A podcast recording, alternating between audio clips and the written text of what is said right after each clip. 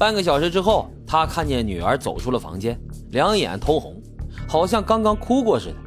母亲赶紧就上前询问，女儿连忙解释说：“因为是第一次妇科检查嘛，非常紧张和害怕，加上这护士手脚可能有些重，所以就忍不住掉了眼泪。”而实际情况却是，十几分钟前，医生刚刚给她做了 B 超。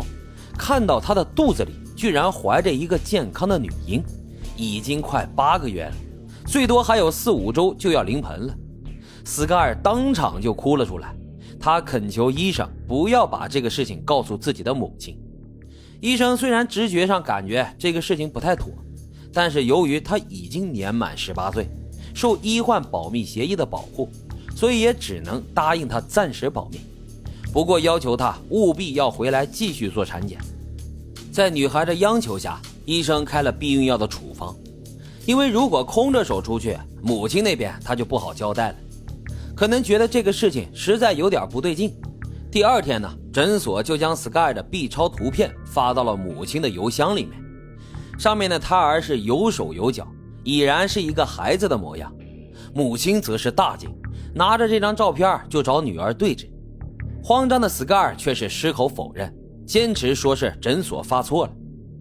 而面对女儿的赌咒发誓，母亲尽管是将信将疑，还是放了他一马。不过在后来公开的一份证据当中，他在那天给女儿发了一条短信：“怀孕这事儿啊，最好不是真的，不然你就死定了。”不只是母亲，身边所有人都对她的怀孕是无知无觉。就在这次检查之后的一周。斯盖尔参加了高中的毕业舞会，身着一袭红色的紧身长裙亮相，完全看不出怀孕八个月的样子。舞会的两天后，她就在家里的洗手间里生下了孩子。那个孩子长什么样？那天晚上到底发生了什么？也只有她一个人知道了。两个多月以后，在妇科医生诊所的反复催促之下，斯盖尔迫不得已地进行了复查。医生一眼就看出她刚生产不久，而她呢也只能承认自己生了一个孩子，但却是一个死胎。因为怕被人发现，所以当天晚上就埋在了自家后院里。医生是当即就报了警，于是就出现了咱们开头所讲的那一幕。由于已经成年，所以警方在审讯斯盖尔的时候不需要他的家长陪同，在中间休息的时候允许父母探视。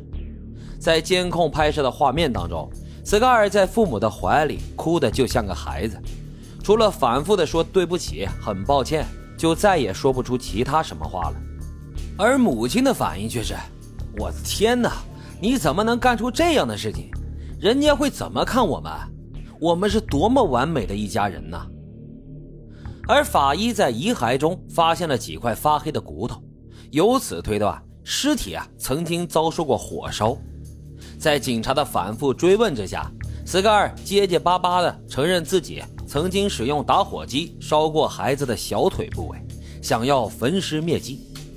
当然了，打火机的温度是根本无法火化掉一个婴儿的，于是他只能草草的用个毛巾把孩子裹起来，去后院刨了个坑，就把他给埋了。一个从未生育过的十八岁小女孩，不仅能够自行在厕所里面生孩子。还能完成一系列的清理现场、销毁尸体的动作，第二天依然跟没事人一样去上学，这是不是有点太猛了点而更猛的还在后面。根据他手机里的信息显示，就在他生下孩子的两个多小时以后，他就给男朋友发了一条短信：“昨天晚上实在是我这辈子经历过最糟糕的时候了，但好在一切都过去了。”我现在感觉简直太好了，从来没有觉得这么舒服。回到学校里，他还去了更衣室，撩着衣服对着镜子来了张自拍，发给了母亲，写道：“妈妈，我已经减掉了二十磅的体重，怎么样，厉害吧？”当妈的看到这个信息，直接就回复道：“乖女孩，你真是太棒了，我真是太为你自豪了。”这望女成凤的虎妈呀，其实并不少见。可为啥这个母亲塑造女儿的想法这么强烈，甚至是极端呢？如果时间倒回到二十年前，母亲呢其实就是斯卡尔现在的模板，她也曾经是啦啦队长，是学校的风云人物，还一举拿下了俄亥俄州小姐的桂冠。可是她的梦想却因为一次意外的怀孕而化成了灰烬。当年的母亲正在紧锣密鼓地准备美国小姐的选美，不小心在跟男朋友的激情当中意外怀孕，想过掩饰，但是肚子已经大到穿不进晚礼服的程度了，最后只能含恨退选。选美皇后梦碎的她是奉子成婚，随后就生下了女儿 Scar。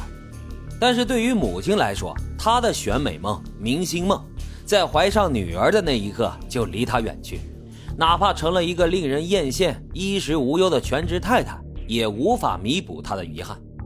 于是她开始了推娃之路，希望自己的孩子能够实现他曾经的梦想。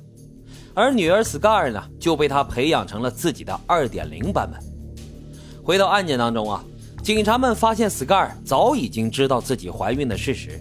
甚至还联系过好几家堕胎诊所和网上私卖打胎药的贩子，但是呢，都是因为过了孕早期而被拒绝了。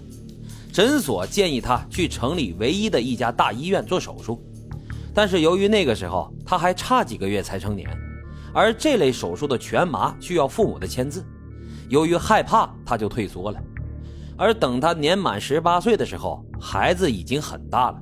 已经超过了俄亥俄州怀孕二十周以内才能堕胎的那根线儿，再找什么样的医生都没用了。在得知无法打掉孩子以后，他就开始自己动脑筋，曾经尝试过绝食，试图把肚中的胎儿给饿死，结果呢，直接导致了他的饮食障碍症急剧的恶化。